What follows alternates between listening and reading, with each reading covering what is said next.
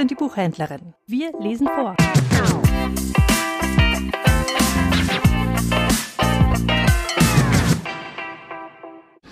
Aus der Lutherbibel von 1912, der Abschluss des Briefes an die Hebräer, also das Kapitel 13. Bleibet fest in der brüderlichen Liebe. Gastfrei zu sein vergesst nicht, denn dadurch haben etliche ohne ihr Wissen Engel beherbergt.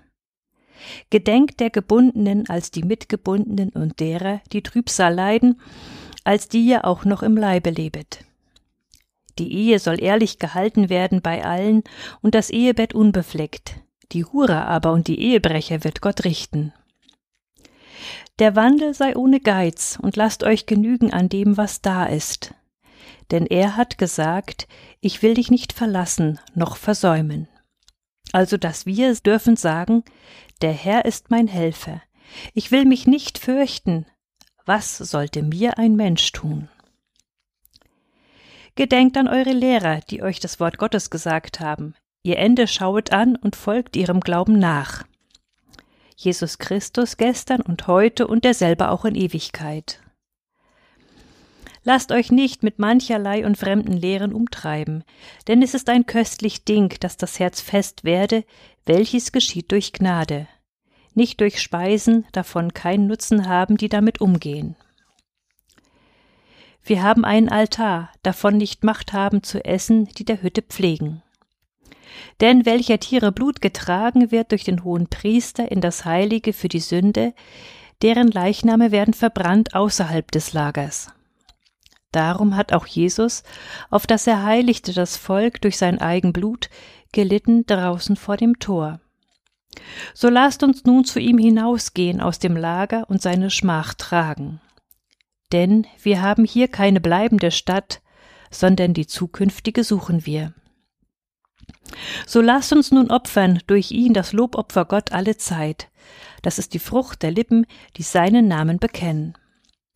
Wohl zu tun und mitzuteilen vergessen nicht, denn solche Opfer gefallen Gott wohl.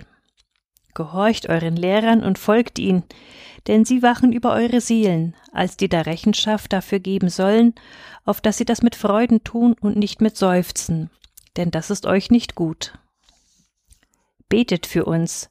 Unser Trost ist der, dass wir ein gutes Gewissen haben und fleißigen uns, guten Wandel zu führen bei allen. Ich ermahne aber desto mehr, solches zu tun, auf dass ich umso schneller wieder zu euch komme.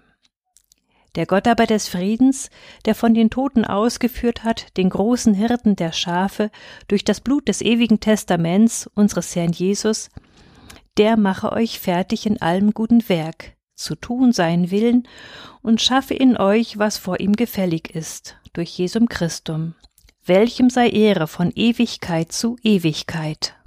Amen. Ich ermahne euch aber, liebe Brüder, haltet das Wort der Ermahnung zugute, denn ich habe euch kurz geschrieben. Wisset, dass der Bruder Timotheus wieder frei ist, mit dem, so er bald kommt, will ich euch sehen. Grüßet all eure Lehrer und alle Heiligen. Es grüßen euch die Brüder aus Italien. Die Gnade sei mit euch allen. Amen.